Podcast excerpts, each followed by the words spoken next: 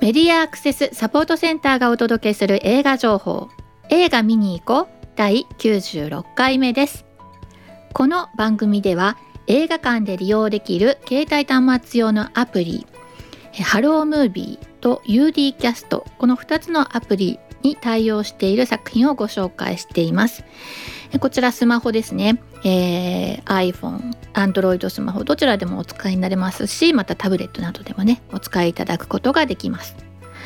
これらのアプリではですねえー、字幕も音声ガイドもそしてですねコメンタリーって呼ばれるものも提供しているんですがこの番組でご紹介するのはバリアフリー音声ガイドに対応して公開される作品となっています。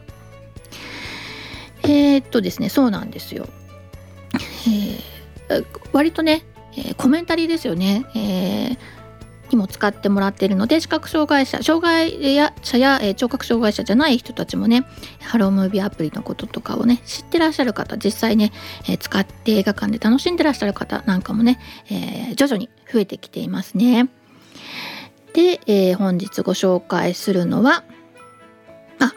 というかですね、まあ、今月ご紹介した作品はですね、え7月に入ってから公開されたのは「え萌え彼はオレンジ色」というね、青春ラブストーリーそれから「破壊」というね島崎藤村原作の、えー、実写の、えー、映画が公開されてますね。それから「夢パの時間」というね、えー、川崎の子どもの居場所に密着して撮ったドキュメンタリー。ですねそれから「チロンヌプカムイイオマンテ」というねアイヌの、えーまあ、儀式をですねまあ、かつ再現したものの記録映像これね記録映像を撮った方はもういらっしゃらないんですけどこれを、まあ、映画にして、えー、公開しているという作品ですね。え燃えかるオレンジ色は、えー、と、えー、破壊の2作品はハロームービーにそれから夢パの時間とチロン深みイイオマンテはユディキャストに対応していますということですね。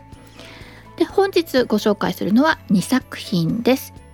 一つが東京2020オリンピックサイド B そしてキングダム2遥かなる大地へです、えー、いずれもですねハロームビー対応となっております。東京2020オリンピックサイド B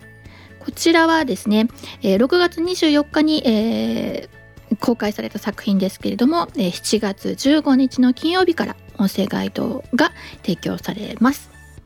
この作品あの本当にね公開間際までね、えー、すごくこう編集、えー、されていたということでいろいろと、えー、あった作品のようなんですけどねなのでそれから音声ガイド作っててすごい大変だっただろうなって思うんですけれども7月15日の金曜日から音声ガイドも提供されます。サイド A というのがね先に公開されて主にま協議している人たちをね、えー、映したものだったんですけれども今回のサイド B に関してはですねそのま裏裏側というか裏方さんたちに焦点を当てて作られています。まあ皆さんご存知の通りですね今回のオリンピックというのはもう本当に、えー、日本にとって大変だったというだけではなくてね世界中にとっても本当に想定外というか、えー、こうしたこういわゆるコロナ禍と呼ばれる中で、えー、まず開催日が開催する日がね、えー、1年先送りになったりとか、えー、そしてじゃあいざやるとなったらどうするのか、ね、どんなふうにお客さんを入れるのかとかボランティアさんたちはどう動いてもらうのかとかあるいはその選手たちに提供される食品を食べ物はどうするのかとか、ね、基本的なことももちろんなんですけれどもそういったこう想定外のことにどんどん対応していかなきゃいけない。全ての現場が対応していかなければいけない。そしてま開会式をどうするのかっていうこともですね。あまり関心のなかった方たちでもですねこれら一つ一つが一つ一つにもういろんなこうトラブルが生じていて問題が発覚してえ予定通りに行ったことなど一つもなかったそういったオリンピックだったと思うんですね。なのでこのこんなことになる前からこの映画を頼まれていた監督がね、えー、本当大変だったんじゃないかなと思います。あの順当に行ってもたくさんの競技たくさんの、えー、スタッフたちが動いてるこの、えー、現場をですねえー、撮影して一つの作品にまとめるってただただそれだけでも大変だったはずのものがですねあの全く予定外のことの連続連続ってそれをどこまで記録し何を、えー、作品として残すのかって本当大変だっただろうなと思います。で、えーと、この作品は、えーまあ、ドキュメンタリーということで、えーまあ、その時起きていた、まあ、いわゆる、まあ、ニュースになってたようなさ、ねえー、場面なんかもたくさんあるんですけどねでその時に誰がどんなふうに決定し何を発言して、えー、物事が動いていったのかっていうことがね、えー、書かれ、えー、の描き出されています。え私たちが知っているエピソードもそして知らないエピソードも、えー、そして人物像としてね、えー、伝えられていたことそしてまだ私たちにはなかなか伝わっていなかったことさまざまなことが、えー、作品の中で、え提供されています。そして作品の中で提供されてなかったことっていうのもね私たちはたくさん知ってるんですよね。で、えなので作品を見るとあれなんでこれを入れなかったのかな？あるいはあなんでここに焦点を絞ったのかなっていろいろ気になることあるんじゃないかなと思うんですが、まあ、これが5年後10年後一つの記録してとして残っていくということねに、えー、どんな意味を持つのかなんてことも考えながらね、えー、ちょっと、ね、気になる作品ではありました。え、あのまあ、正直に申し上げるとですねこれちょっと見にくい作品だったなと思っています私単純に。えっと時系列があのちょっと行ったり来たりしていて、えー、ちょっとねあのなんだろうな、ま、作品としてちょっと凝った形のドキュメンタリーにしたかったのかなって思ったりもするんですね。まあ、挿入されの一つのこう流れの中で、えー、いろんなこう挿入される映像とか、まあ、あるいは競技の場面とか選手とかが入ってくるんですけどそれぞれに監督は意味を持たせて配置していると思うんですけれども、えーと、そのねなぜここに置いたかななぜここに置いたかなっていうのをねこう観客もそれにこう付き合って見ていくのがねちょっと私としては、えー、大変だったなって。あのもともとこうなんていうかなオリンピック好きで注目してた人にとってはあああの場面ねとかっていう感じで楽しめたかもしれないんですけど私それほどそんな夢中になってたわけではなかったのであれ、えー、これなんだろうなってちょっとずつちょっとずつ考えなきゃいけなかったのでちょっと大変鑑賞私にとっては大変でした。でもおそらくねこれ音声ガイドがつくことでちょっとそうしたものが助けになるんじゃないかなと思っていて、まあ、視覚障害者の方以外にとってもね音声ガイド今回価値のある作品になってるんじゃないかななんていうふうに思っております。はい、えー、次の作もう一つご紹介するのが「キングダム2遥かなる大地へ」という作品です。えー、この例はですね、えー、漫画を、えー、まあ、実写化したものですね今、えー、2022年6月時点では、えー、65巻まで出ている「キングダム」これはね、えーと中国の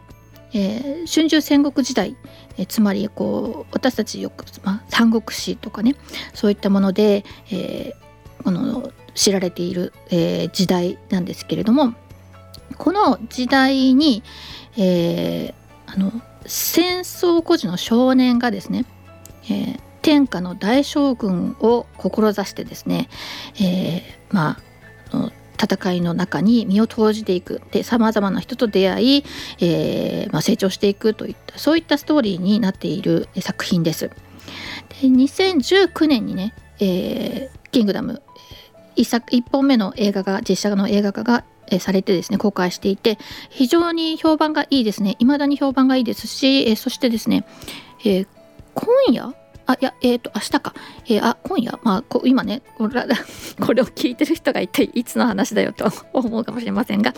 えっ、ー、と、1作目がね、テレビでも、えー、放映されますね。この映画公開に合わせてね。間に合えば、ちょっと見てみるのも面白いんじゃないかなと思います。音声ガイドがつくのはこの2作品目からなのですけれども、えー、きちんとこうストーリーが分かれているのでね、前のが分からなければ分からないという作りにはなっていませんし、あとはですね、えー、新しい人と出会ったりすると、まあ、自己紹介的にね登場人物たちが、まあ、ちょっと自分語りをしたりするので、えー、この作品だけ見てて作品がつかめないってことはないんじゃないかなと思うので是非あの音声ガイドがついたこの作品からですね、え、大ヒットしているこの「キングダム」え、鑑賞していただくのもよろしいんじゃないかなと思います。あのキャスト、え、その少年えー、いわゆる戦災孤児の少年というのが、えー、山崎賢人が、えー、演じています。そしてですね、え今回注目されているのは、まあ、今まで出てきてないんだけども、え原作の中で非常に、え人気のある、えー、というね役の、え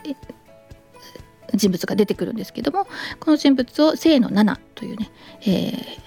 女優さんが演じています。はいえーとまあ、ここで、まあ、ちょっとネタバレってことではないので、まあ、あれですけどあのそのそまあ、清野奈々さんがでやってるので、まあ、女性なんですけど、まあ、初め登場する時はあの身を隠しているのでねしかもこう戦国の戦いの中に、えーと、ふっと登場してくるので性別不明で登場してくるんですよね。ででなぜ彼女が、えー、この戦いの中に身を投じているのかなんてことも、まあ、このストーリーの中にで、えー、書かれています。で、えーまあ、映画と限らずこの原作者が、えー、はですねえー、一回こうサラリーマンを経験しているんだそうです。でそしてこの組織で働くっていうことに身を投じた中でね改めてこのコミックを書いたと。でこれはもしもね自分が学生でデビューしてたらこの作品を描けなかったと社会人経験があっての作品ですよっていうふうに語っています。ですので、えーとまあ、今回の作品大部分がね戦いの場面なんですけどもそこで何を、えー、判断して、えー、そしてこのどどんな風にまに、あ、仲間と向き合ってみたいなね、えー、チームを作ってみたいな、えー、それでいてそのチームガチガチのチームで縛り合うんじゃなくてそれぞれの才能をね高め合うみたいなそんなことがね、えー、一つの映画の中で描かれていて非常に面白いかなというふうに思いました。えー、という2作品いずれもハロームービーで公開されます。はい映画館でお楽しみくださいということです。はい、でですね久しぶりにですね映画見てきたよっていう話をインタビューすることができました。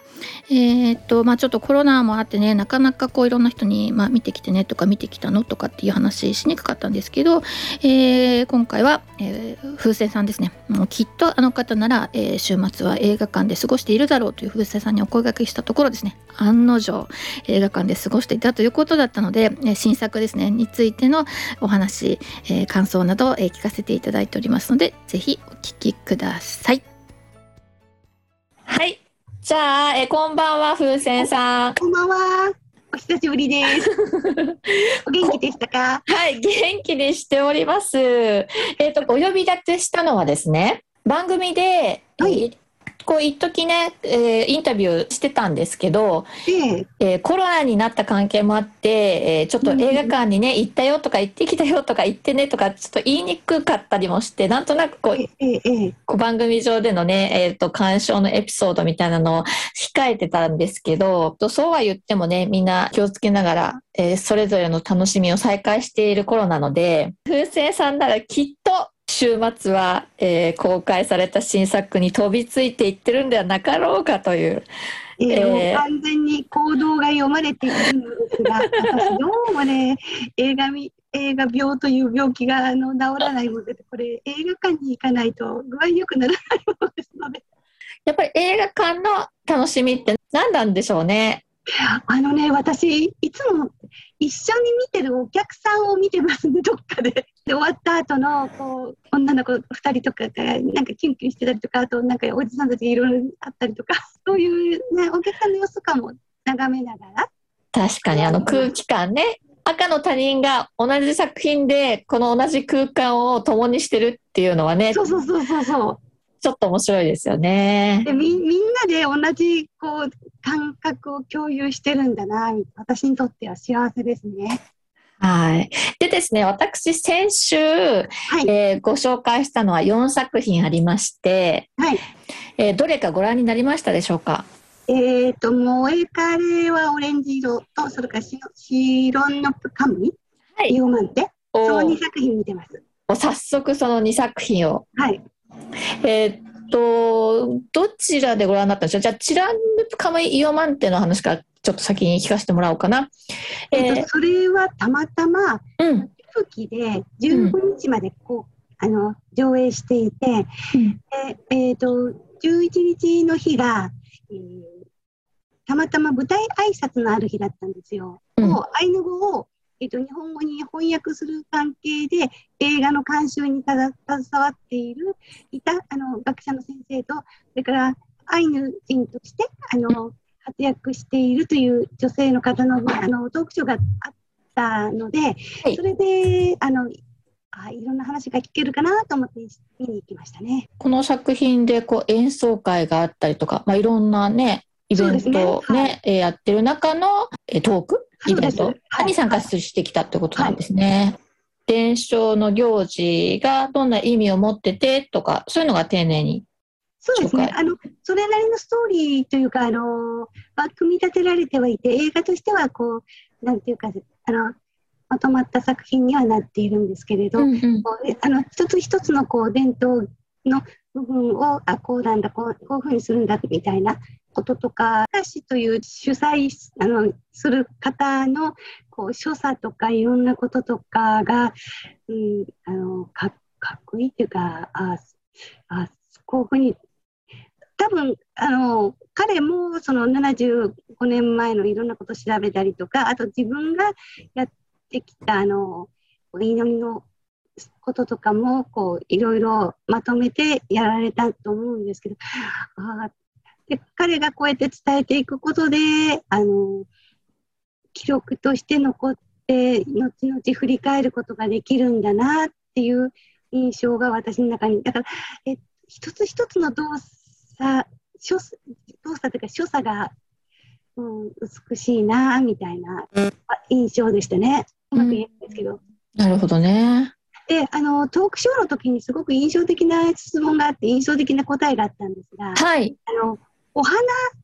をあの飾るんですが、実はお花が生花ではなくて、こう木をの木の皮みたいなのでヒュヒュって作ったお花を飾るんですよね。で、これは何でですかっていう質問に関して、あのカムイっていうカムイっていうのはもともとこう八百万の神に近いのかなって私の理解なんですが、ものにはそれぞれあのいろんなものにそれぞれ魂が宿っていて、それが、おあのなあのそういうものなんだ。あの日本語に訳されるときに神様、神っていうあの神様みたいな扱いになったけど、えーと、要するに、ものには魂があるんだみたいなこう考え方でで一つ一つのものを大切にするっていう思想から来てるんですが、その、えーと、神様の、あ神様で、神に生花、美しいものを飾っ、飾ってしまう、あ物に美しいものを飾ってしまうと、あの、悪霊も良いものもついてしまう。っていうことがあるので、うん、えと、美しい、あの、像、俗に造花作ら、作ったものをあの飾ることで、こう、ような気をそぐみたいな、うん、そういう考えなんだっていううんとうまく表現できてないかもしれません。から、もう知ってる方はね、何言ってん。の、ちゃん。と勉強しなさいって言われそうです。い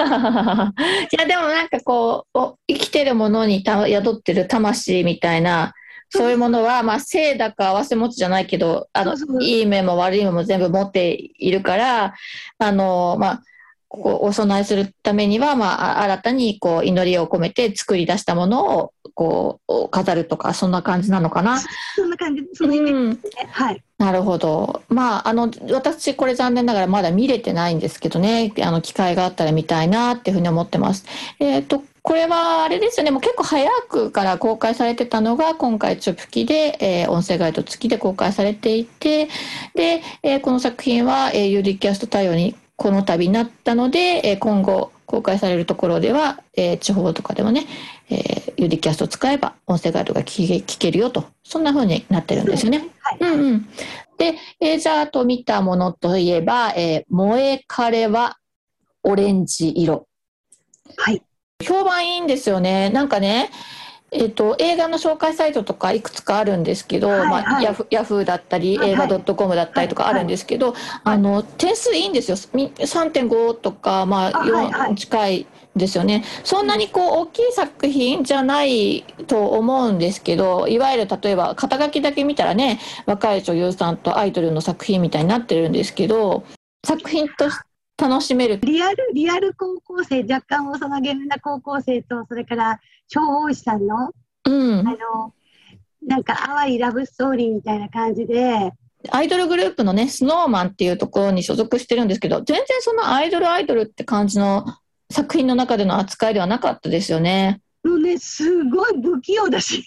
うん、そうなんですよ。なんていうかさ、この不器用さが、またそ、そこもなんかキュンポイントかなうん、真面目でね。そう、すごい真面目、真面目だから不器用であったりとか、あと、周りの大人たちもや、どこか優しかったりとか、女の子もやっぱり不器用なんですよ。軽くなまってたりとか。彼女がキュンするシーンって、はい、音でわかるんですよ。え音楽が、うん、音楽がキラキラリンって。ああ、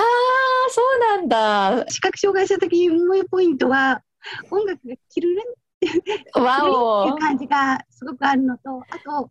回想シーン、俗に回想シーンとかあるんですけど、うんうん、劇場だと完全にエコーがかかるんで、すごくね、わかりやすくて、で、戻った時の瞬間が私にとって時によってキュンしてたりして。うわいいですね。あ、そうなんだ。そんな分かりやすい音で、こう、はっきり区別がついてるんだ。はい、じゃあ、新象風景が本当に音にちゃんと乗っかってるみたいな、そういう作り方がされてるんですね。そうです。いや、素晴らしいです。ちょっと意識して、ちょっとぜひ映画館でもう一回見てみたいな。あ、なるほどね。気持ちが丁寧に描かれてる気が私はしましたね。ああ、なるほどね。うんうん、いや、もうそういうことはぜひね、作り手さんたちに届けたい感想だななんて思いますけどね。不覚にもね、なんか、そう最最初ちょっとした、えっ、ー、と、本当に、今ね、どこのシーンってパッと出てこないんですけど、ね、最初ちょっとした時に思わず、あやられたみたいな。なるほど。ちょっと心をね、揺さぶってくる、そんな作品ということですね。そうですね。あの、えっ、ー、と、いろんな、こう、特に今、あの、世の中的に落ち着かないから逆に、こう、なん浄化浄化気持ちを美しくするんじゃないけど、あの嫌なことを忘れてそのわあの若い時代に戻ってあのそれこそ高校生時代に戻ってとか、うん、そんな印象かもしれないし。確かにね。で、まあ、表面的に見たら、ただの高校生だったり、うん、えー、まあイ、イケメンな消防士なんだけど、それぞれの人がいろんな思いを抱えてたりとかね。そうそうそう。うん、で、出てくる、あの、主人公以外に出てくる消防士さんもかっこいいし、それから、うん、あの、子役ちゃんが出てくるんだけど、彼もかっこいいし。ね、あいいですね。可愛いし、かっこいい可愛いそうですね。なかなか気の利く感じでよろしい、うんうん、お姉ちゃん思いだし。ね、そうですね。お母さんも、あの、子供たち思いだし。なんかね、いいね本当にこう、うん、純粋なピュアな感じ。もしかしたらアプリ初心者はわりかし良いかも。うん、わかりやすさです。ちょなんか変に凝った作りがないからね。そうそうです、そうです。で、今の話を聞いてたら、その音がね、その効果音が効果的に使われているというので、うんうん、うんうん、そういう親切さもあるし。あの、やっぱね、あれ、劇場で見る、映画館で見るから、あれだけいろんな、あの、音シーンとかもわかるかなって気はしますね。ねうん、今回の音声ガイドを読んでる、ナレーション読んでる沖あゆさんって方なんですけど、はい。あの、他でも何作か読んでるんだけど、今回本当にこう、お父お父さんってだけど、こう優しく包むような、なさ、本当にこの方作品によって声が違うなっていう感しましたね。それはまあディレクションの人もいいんだろうしね、うんうん、ご本人のさ才能もあるんだろうし。そうそうそうそうあ素敵ですね。うん。じゃあその辺も味わいながら、はい、はい、私も近々楽しんでいきたいと思います劇場でご覧くださいって宣伝はい、ありがとうございます。宣伝されました。はい。でインタビューは以上となります。この先もね、えー、見てきたよとかね、えー、ぜひあのなるべくねこう新作で見てきた感想を、えー、話してもらおうかなと思います、まあ、ネタバレにならない感じで話してもらおうかなと思います。皆さんのね鑑賞の助けになるといいなと思っていますのでえー、っとねぜひこの作品について熱く語りたいとか今週末これ見に行くんですなんてことがあったらね教えてくださいな。はい。ということです。えではいつもながらのマスクからのお知らせで番組をおしまいとしたいと思いますアルファベット MASC 映画で検索すると私たちのホームページにたどり着くことができますよ。サイトのトップページにある映画映像のバリアフリー化を学ぼうからはバリアフリー字幕や音声ガイドのオンライン講座に参加することもできます。です。で、各地での、ね、活動の告知などお寄せいただきましたら紹介していきたいと思っておりますのでよろしくお願いします。以上メディアアクセスサポートセンターから徳江さやかがお伝えしました。ではまた来週。